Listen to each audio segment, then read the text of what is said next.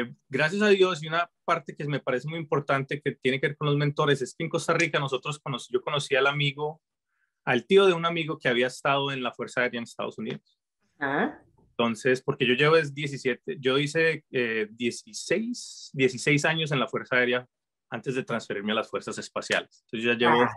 este 8 de febrero son 17 años en, sirviéndole a las Fuerzas Armadas de los Estados Unidos. Claro que uno piensa que las cosas van a ser más fáciles y ya después llega uno aquí, pega con pared y le toca a uno empezar a, movilizar las cosas. Y siempre fue, fue, difícil, al principio pues viven en los dormitorios, ya cuando vi el primer cheque yo dije, este es el error más grande que he cometido en mi vida, no sé por qué carajos me metí aquí. Estoy a punto de salirme del ejército en el 2015. Ah.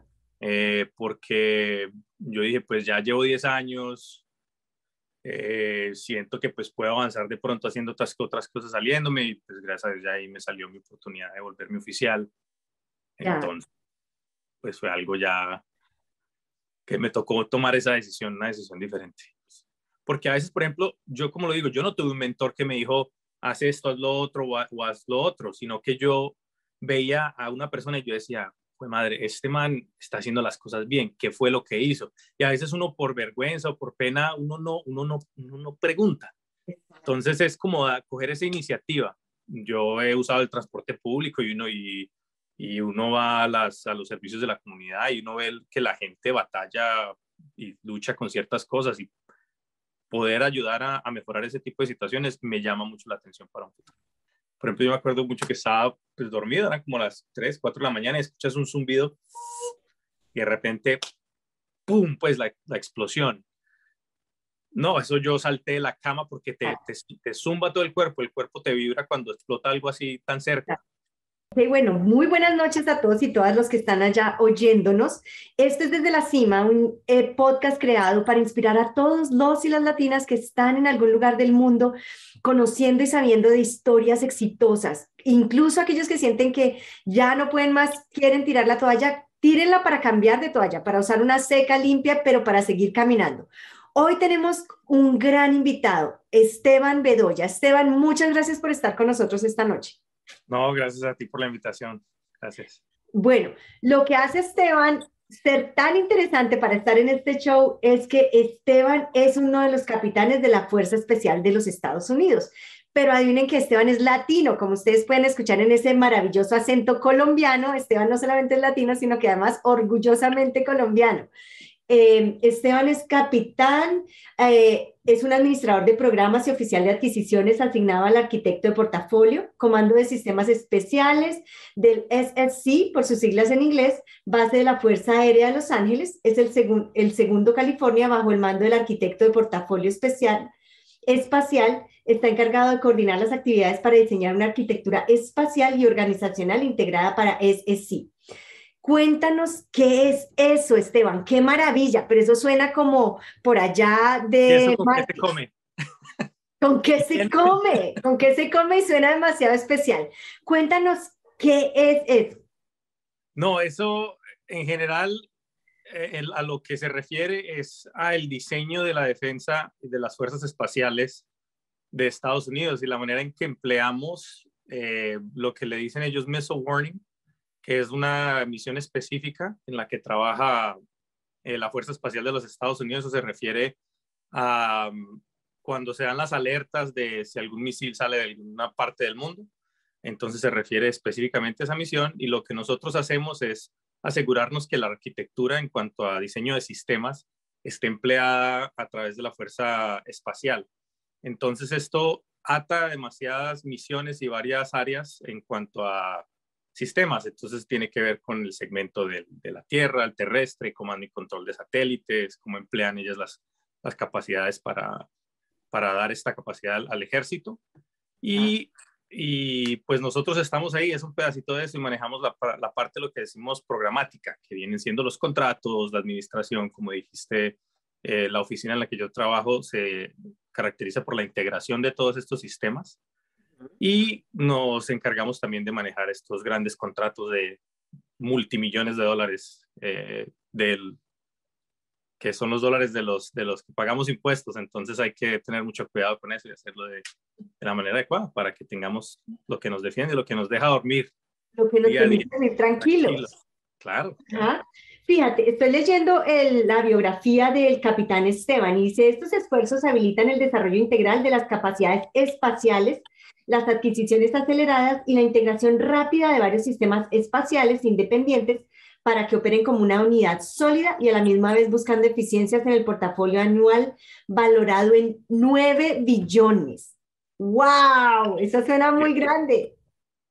¡Qué susto! no, es muchísimo, muchísimo dinero el que se maneja.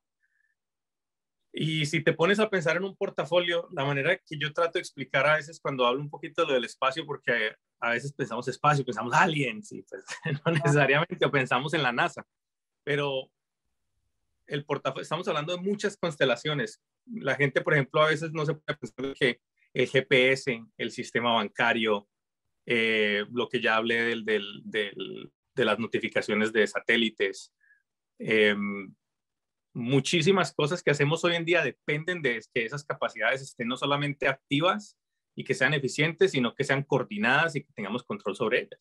Entonces no solamente nos rinden esa participación de defensa, sino también comercial y más la integración con el lado comercial, que es muy grande. Claro, me imagino. Bueno, capitán Esteban, pero cuéntanos cómo llegaste aquí, como colombiano con este acento llega aquí. ¿Qué pasó ahí? ¿Qué no pasó más bien? ¿Qué no pasó? ¿Qué no pasó? No, pues, ¿qué te cuento? Mm, nosotros, bueno, yo nací, más primero que todo, nací en Medellín. Allá tengo todavía pues a gran parte de, la, de mi familia. Mi, papá sí vive acá ya después de muchos años, hace reciente. Mi mamá también fue la que se vino al principio. Este, pero ¿cómo llegamos a, a todo esto por parte en, en sí de, de, gente que, llega, que llegué a conocer a través de mi, de mi, de mi vida. Nosotros desde pequeños nos hemos mudado mucho. Ya. Eh, como te dije, nací en Medellín, de ahí nosotros tuvimos la oportunidad de venirnos para los Estados Unidos. Eh, vivimos en California por un tiempo y de ahí pues mi mamá conoció a mi padrastro y ellos pues encarretaron, como decimos informalmente en Colombia y, decidieron emprender una vida juntos y de ahí ellos decidieron pues de irse para Costa Rica. Ya. Eh, gracias a Dios y una parte que me parece muy importante que tiene que ver con los mentores es que en Costa Rica nosotros conocí, yo conocí al amigo, al tío de un amigo que había estado en la Fuerza Aérea en Estados Unidos. Ah. Entonces, porque yo llevo 17, yo hice 16, eh, 16 años en la Fuerza Aérea antes de transferirme a las Fuerzas Espaciales. Entonces, yo ya llevo ah. Este 8 de febrero son 17 años en, sirviéndole a las Fuerzas Armadas de los Estados Unidos. ¡Wow! ¡Feliz aniversario! Entonces, gracias. Sí, no, y por medio de él, pues él ya nos enseñó más o menos lo que, lo que era estar en, el, en la Fuerza Aérea y de ahí pues yo dije, bueno, si yo me voy otra vez para Estados Unidos, yo en sí tampoco es que conozca mucho, pues sabía el inglés por lo que había vivido aquí un par de años, pero en sí no, pues no plan, plan así grande que, que tuviéramos a alguien ahí que nos diga, hey, haz esto, haz lo otro, métete a la universidad. Claro. Pensamos en una oportunidad que, me, que nos enseñó él, que nos, que nos medio nos, nos dio a entender cómo era y yo dije, gracias a Dios tenía una tía que vivía aquí, entonces ya me pude pues venir con ella, ya cuadré pues las cosas con mi mamá, hablamos de, de pues de qué se podía hacer, porque también pues la situación es limitada, ¿no? Uno no tiene todos los recursos como para, pues te vas allá y es como le haces pues para pagar la universidad, esas cosas. Tus papás se quedaron allá. Sí, sí, mi mamá, ellos decidieron, ellos se volvieron para Colombia. Ya. Con mi hermano pequeño también, entonces yo dije, no, yo, yo quiero pues hacer, yo quiero volver a Estados Unidos porque ya tenía más o menos el entendimiento de cómo eran las cosas, pensaba yo Claro. nada, porque yo tenía, en ese momento tenía 16 años. ¡Wow! Eres un niño. A los 16 eres un niño. pelado, sí, un pelado. Pero, pero yo tenía las cosas claras. Mi mamá, gracias a Dios, digo yo, de la manera en que nos crió ella, nos enseñó a ser independientes y a, pues, y a pensar, que eso yo creo que es lo más primordial. Entonces, eh, ella nos dijo, si eso es lo que ustedes quieren hacer, vayan, pues Esteban nada más, a mi hermanito obviamente no lo estaba muy pequeño, pero pero me dijo, termina el high school y si ese es el plan y el plan está sólido, entonces, pues dale, dale para adelante, me apoyó y me vine. Claro que uno piensa que las cosas van a ser más fáciles y ya después llega uno aquí, pega con pared y le toca a uno empezar a, movilizar las cosas. Pero... Eso te iba a decir, llega un niño aquí a los 16 años creyendo que la cosa era pan y mermelada y ¿qué te encontraste? ¿Cómo fue ese proceso? Salud. ¿Cómo fue ese proceso de llegada solo a esa edad? ¿Llegaste a California? Sí, llegué a California. Pues, ¿cómo es? Es, es, un, es un challenge, es un reto. Un reto. porque cuando uno llega, como uno dice, uno a veces en Latinoamérica uno tiene las expectativas o la visión de que llegando a Estados Unidos ya listo, ya llegó ya la plata eso crece en los árboles, uno llega y hace cualquier cosa y ya la vida es fácil. Y pues no necesariamente, como digo, gracias a Dios mi tía vivía aquí, mi tía estaba bien y llegué, me dieron la oportunidad de terminar el high school, eh, lo que es pues el, bachillerato y me puse a, trabajar. Y me, pero siempre mantuve, siempre tuve en mente el plan que habíamos hablado de meterme a la Fuerza Aérea. Pero aún así eso no es, no es tan fácil, más que pues gracias a Dios, si era residente, pero me tocó pues renovar eso y ver, tomar unos exámenes para poder entrar y entrar en el proceso y el proceso era largo, el proceso era, era como de un año y medio. Y en el, y en el entretiempo, entonces yo, mm, ¿y ahora, qué, ¿y ahora qué hago? Porque pues el, el, el, reclutador me dijo, el proceso es este, pero se puede demorar menos. Yo dije, bueno, vamos, vamos a hacerle. Gracias a Dios conseguí un trabajo y nada, empecé a trabajar y a, terminé de estudiar mientras pude para poder pagarme pues las cositas necesarias y, y enlistarme. Claro que se va, como te digo, o sea, uno con los ojos cerrados porque uno no conoce mucho. Y entrando a, a, la Fuerza Aérea ya es, ya se vuelve las cosas un poco más difíciles. Como te digo, uno no, no tiene un verdadero concepto de lo, de lo que es. Entonces, claro, una dimensión. ok, y lograste entrar. ¿A qué edad ya lograste entrar a las Fuerzas Aéreas? A los 17, entré a los 17. Ok, y entraste y dijiste, ya la hice, y ahí fue donde la cosa se puso caliente. ¿Qué pasó? ¿Cómo se calentó? ahí, eso, ahí fue lo, lo, difícil, parte de lo difícil, porque uno entra y uno piensa que las cosas van a estar bien y todo, pero ya cuando estás en el momento y te das cuenta que no ganas, pues entras, haces el entrenamiento, te gritan, eh, te enseñan la, lo que es la disciplina militar, te enseñan también pues lo, cómo hacer tu trabajo, cómo dirigirte en, compañía, pues eh, todas las cosas militares como si acaso las has visto en alguna película. Pero ya estando ahí en carne propia, obviamente pues te, te pone en shock y te das cuenta de que siempre sí pues es difícil más que tú no eres como de la camada, todavía estás en eso, y más que yo había acabado prácticamente de llegar de, de, Costa Rica, yo hice apenas tres, cuatro meses de high school. Ah. y, me metí a, la Fuerza Aérea, y sí es un shock de cultura muy grande, ah. porque pues uno, uno llega y uno está solo, porque más que todo en la Fuerza Aérea tenía eh, la cultura predominante es blanca, que no tiene nada de malo, sino que uno no, no tiene concepto de lo que son ellos. Y no, y siempre fue, fue, difícil. Al principio, pues viven en los dormitorios. Ya cuando vi el primer cheque, yo dije, este es el error más grande que he cometido en mi vida. No sé por qué carajos me metí aquí. Sí, sí, no, no, fue, fue medio... Bueno, ¿y cuándo empieza a cambiar? Porque ya llevas, ¿cuántos años llevas en la Fuerza Aérea? 17 años. Ya 17, o sea, hubo algo interesante que hizo que te quedaras primero dices, tenía el plan y el plan seguía. Yo llegué perdido, pero yo tenía un plan y el plan seguía y entré y me di cuenta que el plan estaba un poquito como que no sonaba tan bien. ¿Por qué te quedaste? Sí, porque... Muy buena pregunta. No, lo había, me había puesto a pensarlo así. Al principio fue, uno también entra y, y uno sí tiene ciertas garantías y yo estaba ya, ya en ese momento pues a mi papá, a mi familia. Eh, y pues porque no tenía, como te digo, yo no tenía concepto de otra cosa en ese momento. Había trabajado en, en, en, haciendo metalurgia y trabajando en un machine shop, como dicen aquí, pero no, pues yo, yo me ponía a mirar y las opciones tampoco es que habían muchas opciones, entonces yo pensaba también en, en la universidad, si es que algún día le va a ver, y eso que los primeros años no hice nada, y como te, y, era lo difícil, o por lo que uno se queda es porque por lo menos tiene algo sólido, definido en ese momento.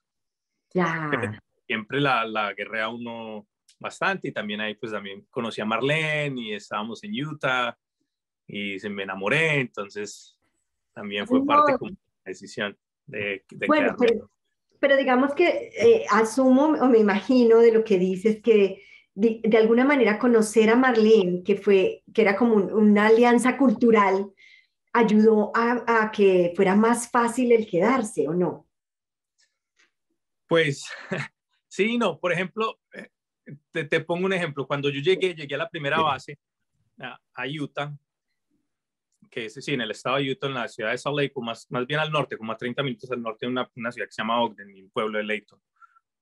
Yo llegué sin, uno llega sin nada, uno, porque uno, y aparte uno no tiene amigos, o sea, el ejército te coge, te manda y te dice, bueno, a ver cómo le vas a hacer, pero tienes que llegar a trabajar el lunes o el día que llegues a las 7 de la mañana. Y me acuerdo, un niño de 17, 18 años, porque cumplí los 18 años en Texas, ya, ya cuando llegué tenía 18. O sea, me tocó devolverme a California, sacar mi licencia de manejar llegar a Utah caminando millas porque no tenía carro, llegué a un lote, lo primero que me aprobaron, primero fue un banco que estaba dentro de la base, me aprobaron por 3 mil dólares, que era lo único que me aprobaban y era un, credit union, llegué al lote de carros y el, el único carro que valía 3 mil, ese fue el que me tocó comprar, no es que no es que había más opciones, e, era ese o era o, o nada, o caminar.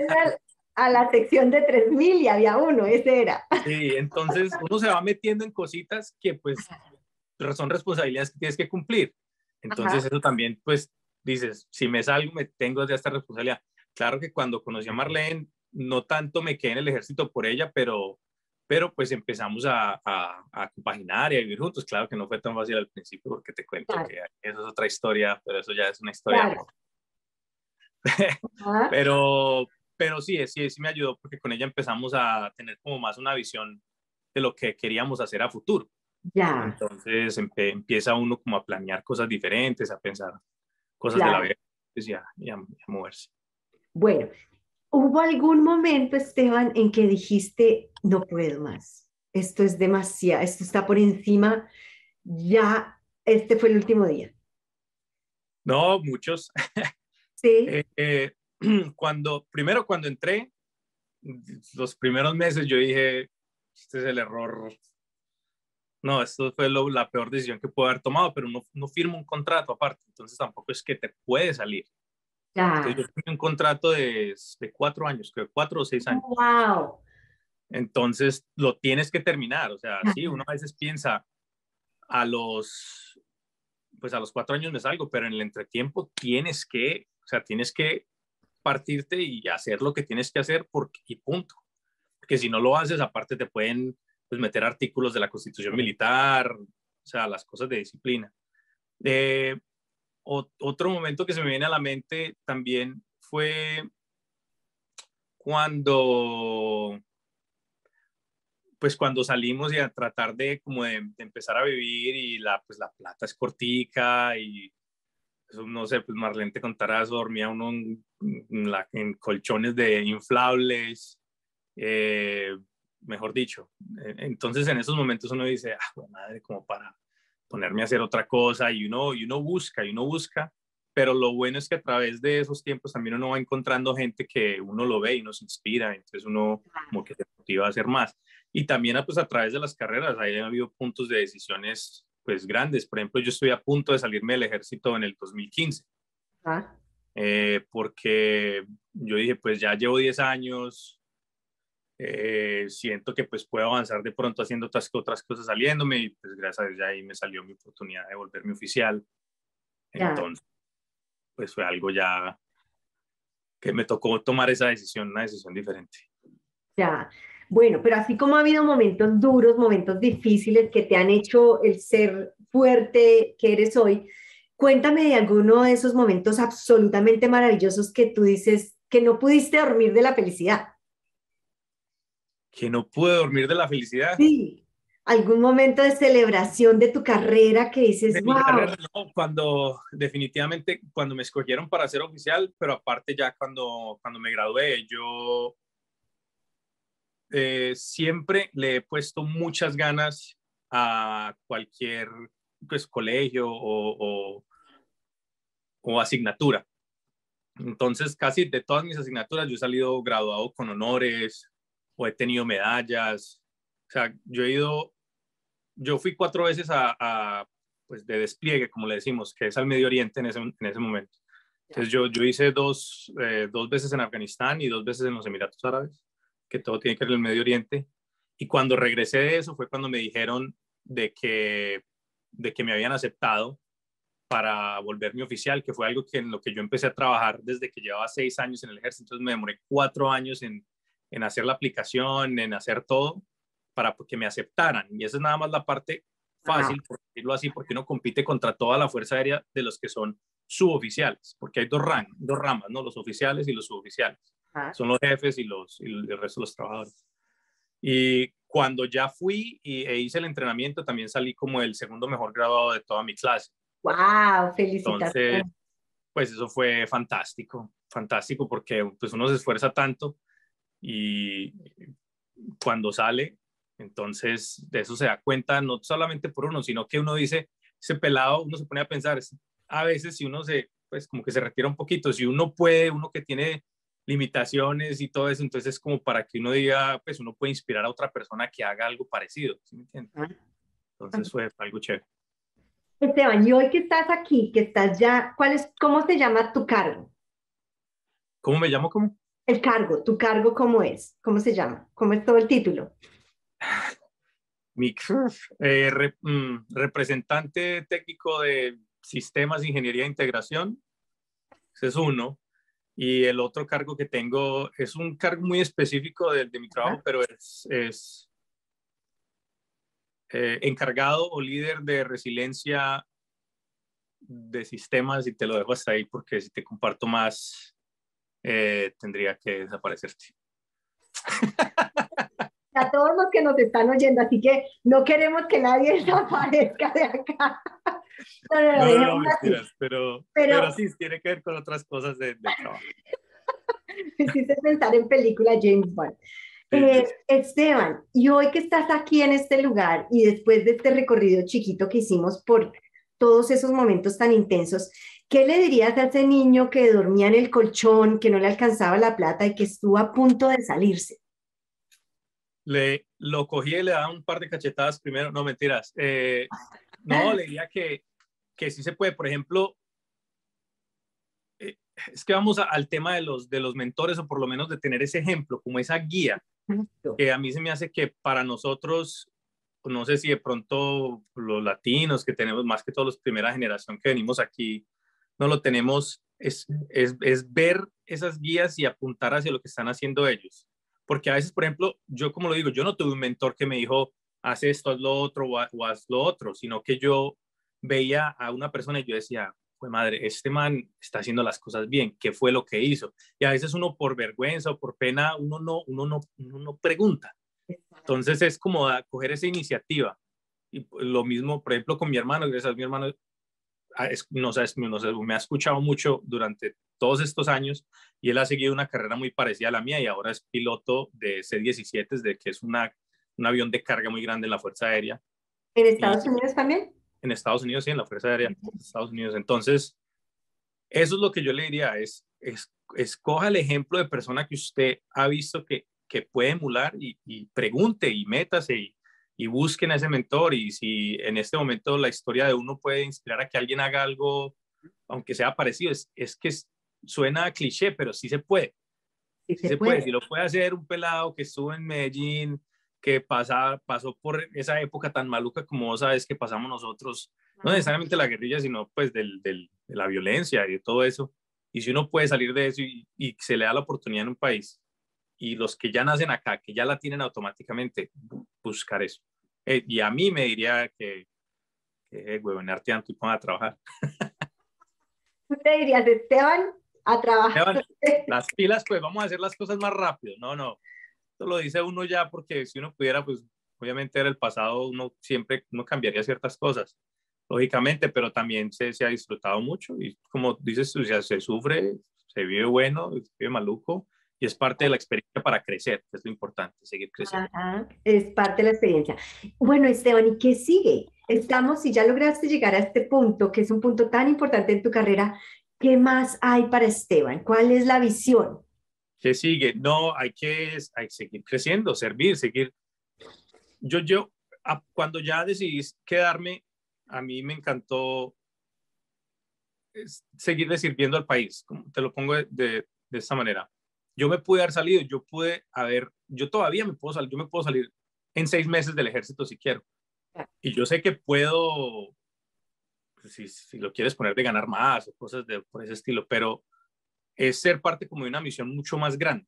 Entonces, eso es lo que me llama a mí la atención. Ninguna, yo creo que uno saliéndose, uno no va a llegar a Microsoft y Microsoft le va a decir a uno, listo, te voy a encargar un portafolio de 9 billones de dólares de la noche a la mañana. En cambio, el, ese tipo de confianza le tiene a uno, eh, por lo menos en la misión en la que estoy en este momento. Y, y, eso me llama mucho la atención y en, el, y en el futuro uno nunca sabe de pronto seguir, como te digo, me gusta, me llama mucho la atención el, el servicio público. Entonces, mm, de pronto buscar ya por ese lado, porque yo en sí me puedo jubilar de la Fuerza Espacial en, en tres años. Ya, wow. Entonces ya salir con esa pensión se puede, me puedo uno enfocar pues más en mi comunidad, ¿me entiendes? Como en ver, por ejemplo, el tiempo que nosotros pasamos en Denver a mí me pareció fantástico, y me gustaría volver a Colorado. Ya. Y ver, y, y, aquí en Los Ángeles también, yo he usado el transporte público y uno, y, y uno va a, las, a los servicios de la comunidad y uno ve que la gente batalla y lucha con ciertas cosas y poder ayudar a, mejorar ese tipo de situaciones me llama mucho la atención para un futuro. Esteban, ¿cómo escoges estar en las fuerzas espaciales? ¿Por qué? ¿Cuál fue el llamado allí?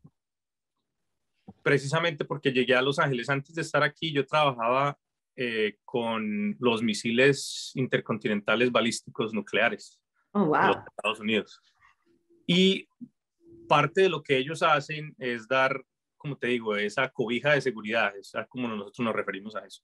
Pero parte crítica, una parte crítica para, crítica para que eso sirva es las funciones, son las funciones de los satélites y el espacio. Cuando llegué aquí y vi que podía ser parte de eso y, y, o sea, ver lo que la complejidad y a dónde va el futuro y muchas de la tecnología que ha desarrollado, como tú has visto, la, un ejemplo simple, el, la cinta esta de duct tape, la cinta gris o el WD-40 son, son cosas simples que tienen impacto grande y vienen por el desarrollo de tecnologías por parte del gobierno. Entonces, cuando hicieron el llamado y se implementó la nueva rama del ejército de, las Fuerzas Armadas, yo decidí, yo dije, esto es lo mío, esto es lo nuevo, esto es donde yo creo que puedo tener un impacto muy grande. Y, y aunque llevaba 16 años en la Fuerza Aérea, yo dije, vamos, vamos que esto es lo que, esto es lo que va a dar en el futuro. Entonces, por eso decidí, dije, esto es para adelante. Qué bien, porque es muy visionario, o sea, es muy de, no sabemos qué vaya a hacer, pero suena muy chévere. Sí, hay que, a veces hay que tener un poquito de visión o hay que por lo menos intentarlo, ¿no? O sea, a veces arriesga, no gana. Ok, ¿hubo algún momento de profundo miedo? De miedo. Sí. Define, define miedo, porque miedo físico, miedo de... No sé, miedo en algún sentido que te digas, no, es, pues una cosa es sentirte agobiado y agotado y sentir no puedo más, ya me voy o busco otras opciones, pero otra es sentir pánico y sentir miedo y decir, esto es demasiado para mí, esto es, esto me asusta, esto yo no lo puedo manejar. ¿Y qué hiciste? No, pues es que me acuerdo, por ejemplo, de miedo físico, eh, y no es miedo, es, es, porque uno lo entrena para ciertas cosas, pero eh, en uno de los momentos cuando estuve en, uno de mis despliegues en Afganistán, sí recibimos, por, una de las bases, hay, uno de mis despliegues, yo tuve que viajar mucho por todo el país, yo estaba encargado de los contratos de las fuerzas de seguridad de las bases pequeñas, que son bases pues en, en varios lados. Eh, estuve en la frontera con Pakistán y Afganistán armado hasta los dientes, ¿no? Gracias a Dios yo nunca he tenido que estar en combate, pero sí estuve en, situaciones tensas y en lugares donde, porque tocaba ir a inspeccionarle las armas a estos tipos. y pues son situaciones volátiles de que ellos, por ejemplo, tuvimos varios incidentes donde ellos pues, se nos voltearon y nos mataron a dos coroneles. Entonces, cuando vas a hacer ese tipo de misiones, ese tipo de cosas, pues siempre sí te asustas. Y aparte, una de las, uno de los lugares donde fuimos, sí nos tocó recibir bastantes eh, proyectiles y cohetes en los que ni siquiera te puedes defender. Entonces, por ejemplo, yo me acuerdo mucho que estaba pues, dormido, eran como las 3, 4 de la mañana y escuchas un zumbido y de repente, ¡pum!, pues la, la explosión. No, eso yo salté de la cama porque te, te, te, zumba todo el cuerpo, el cuerpo te vibra cuando explota algo así tan cerca. Y claro, empiezan las alarmas, pues incoming, que, suena. Entonces, claro, los que salen corriendo al búnker y pues todos, y uno pues a veces no piensa, no, eso nunca me va a tocar a mí. Y cuando de repente zumba el otro, pues estás adentro, es algo que siempre sí se te queda y esas historias las cuento ya porque no he vuelto a ir, de, pues, y ya cerramos, como sabes, nos salimos de, de, Afganistán. Pero pues en el momento, uno estando allá, uno también como que se las, se las guarda un poquito para no, no asustar a, a, la familia. Pero entonces, de miedo, esa historia sí fue miedo. ¿Y qué hace uno? El entrenamiento. El entrenamiento te, te enseña cómo reaccionar en esas situaciones, pero no, no te deja de, de palpitar el corazón a miles. Esteban, y estando allá en ese momento de miedo, ¿en qué pensabas? No, en todo, en todo se te viene a la mente, en, tu familia, en lo que has pasado, en si me pasa algo, ah. pues en, en, todo, en absolutamente todo, hasta uno piensa, pues es raro porque, por ejemplo, se me viene a la mente mi hermano, que yo tengo, un hermano que él se murió hace muchos años, él se murió en el 2004. Ya. Y ¿De qué edad? Se murió, él tenía 19 años. Ah. Entonces, sí, jovencito. Terrible, terrible, tragedia terrible. Eh, de hecho, momento muy difícil vida de nosotros. ¿En Colombia? Sí, sí, en Colombia. Este, entonces, uno en ese momento, imagínate, uno se le vienen ese tipo de cosas a la mente también, como, pues, me llega a pasar aquí algo, o sea, que no, me, como que, no sé, uno se imagina unos escenarios, pues, brutales. Entonces, como eso que dicen de que la vida te, te, pasa por miles por hora todas las cositas. Definitivamente sí, sí es parte de eso. Ya, wow. Bueno, y ahora que eres papá, ¿en ese momento ya eras papá? No, no, todavía no. Ok, ahora, ¿cómo te ves en situaciones? ¿Te pondrías nuevamente en situaciones como esas si tuvieras que? Ahora sí, claro. yo, yo firmé y yo estoy en el ejército, pues en el ejército, pero en las Fuerzas Armadas para servir esa misión. Y como yo siempre lo he hablado con Marlene y con mi familia, nosotros hacemos este trabajo, es para servir, para, pues para avanzar la política y, y las, las misiones y las, lo, lo, esencial que nos mantiene este estilo de vida. Entonces, si lo tengo que hacer, lo voy a hacer. Tampoco significa que voy a estar buscando, pues, que ponerme en una situación de peligro, para nada, lo absoluto. Pero tampoco voy a ser de los que me voy a esconder, no, no es, como parte de mi personalidad. Entonces. Qué bien, bueno, me encanta. Eh, Esteban, ya, ¿qué le dirías a todos los que te están oyendo? ¿Qué significa para ti hablar desde la cima? no, ojalá esta no sea todavía la cima, vamos a seguir más para arriba.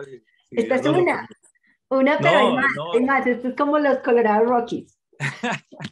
no, no, lo, lo, primordial, lo primordial es, es, es, es verte y seguir avanzando sea, buscar, y no solamente por ti, sino por lo que le puedes aportar, seguirte superando, porque parte de lo que yo he avanzado, que yo creo como persona y, y como familia, yo creo que lo, lo, hemos conseguido así, es de, es cuál es la siguiente meta, cuál es la siguiente meta. No, a veces cuando es más joven, de pronto uno piensa que es invencible y no, no necesita estar pensando así, pero ¿cuál es la siguiente meta? Que terminaste la universidad, listo, que una maestría, que, ¿y para dónde te va a llevar?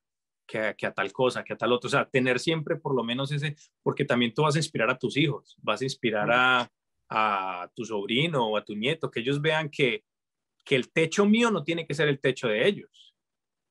¿Sí me entiendes? Si, por ejemplo, yo llegué hasta acá, entonces, hijo, este, eh, esto es donde llegué yo, pero tú ya tienes por lo menos todo este caminito de ventaja, empieza tú de aquí para arriba. Tienes que seguir, pues hay que, eso, eso es lo que yo verdaderamente me, me gustaría compartir es eso, de superarte y seguir avanzando. Eh, ya, yo sé que eh, está, debes estar agotado, estamos tarde en esta entrevista, pero ya para terminar y sabiendo que hoy que miras a, tus, a tu mamá, a tu padrastro, a, a tus hermanos, ¿cuántos hermanos tienes? Eh, tengo, bueno, tenía, tengo dos ahorita, dos. Mi hermano Sebastián y, mi hermana Katy. Ah, tu hermana, ¿tienes una hermana? Sí, tengo una hermana. Qué maravilla. A toda esta gente que te ha visto, que te, te ha visto ser tan valiente y venirte tan chiquito y quedarte acá y hacer tu camino y a pesar de todos los obstáculos, no parar. Todos estos que te han venido viendo, siguiendo, ¿qué les dirías? ¿Cuál es tu mensaje para ellos? No, que, que, sigan, que sigan avanzando, que si pueden cogerlo como ejemplo, que me, yo siempre, por ejemplo, con, mi hermano teníamos, tenemos como una competencia, eh, o tenía, bueno, yo le, yo le, pongo así, que de superarnos. Si yo hacía algo a un colegio, porque en el ejército vamos a colegios similares, entonces, que él sacara algo mejor que yo y así sucesivamente, eso me parece fantástico. Y eso le digo a mi hermanita que, que se ponga las pilas y que vea el, lo que cuesta llegar a hacer cosas para que ella le ponga el mismo esfuerzo y el doble esfuerzo.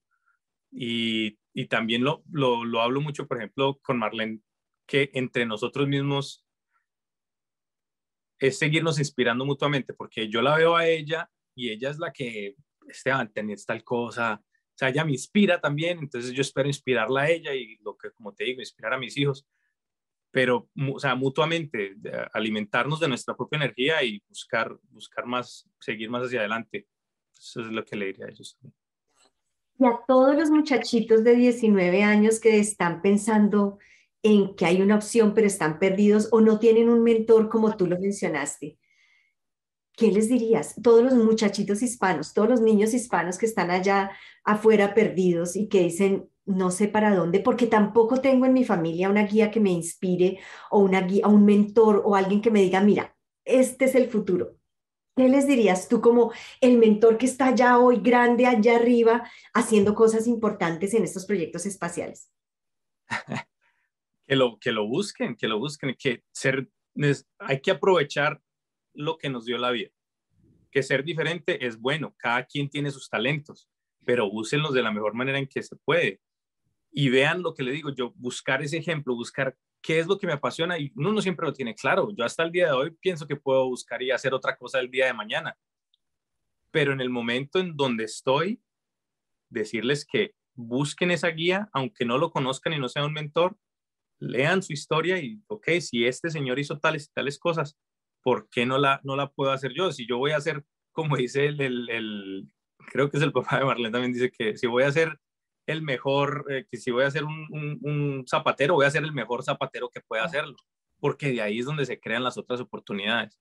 Y no hago, y tratar, es difícil decirlo, tratar de no agobiarse tanto en nuestras situaciones, tomar un par de pasos hacia atrás, a cesar, eh, verla, analizarla y después de ahí tomar decisiones un poco más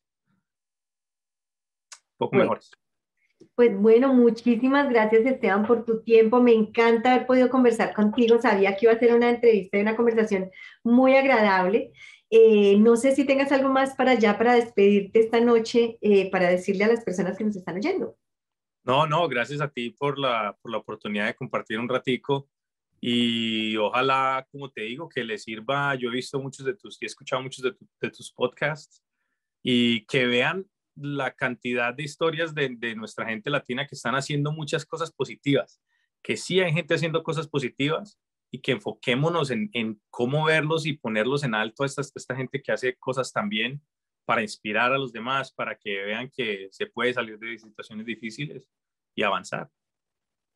Muchísimas gracias, ya oyeron. Hay mucha gente que sigue haciendo cosas interesantes y cosas positivas como Esteban Bedoya. Así que shout out para ti. estoy feliz y emocionada de tener un, un, colombiano haciendo cosas tan maravillosas y además de la mano de una mexicana tan hermosa haciendo también, inventándose el mundo. Entonces, gracias por este ratito. Gracias a todos los que nos están oyendo. Esto es desde la cima. Si usted no se ha suscrito, por favor, dele clic, suscríbase, comparta, porque tenemos que inspirar a mucha más gente allá afuera que está perdida, que se siente que está sola y que no hay posibilidad. Sí las hay. Nosotros nos las inventamos, ¿verdad, Esteban? Así mismo. Feliz noche. Esto ha sido desde la cima. Muchísimas gracias, Esteban. Gracias a ti. Que tenga buena noche.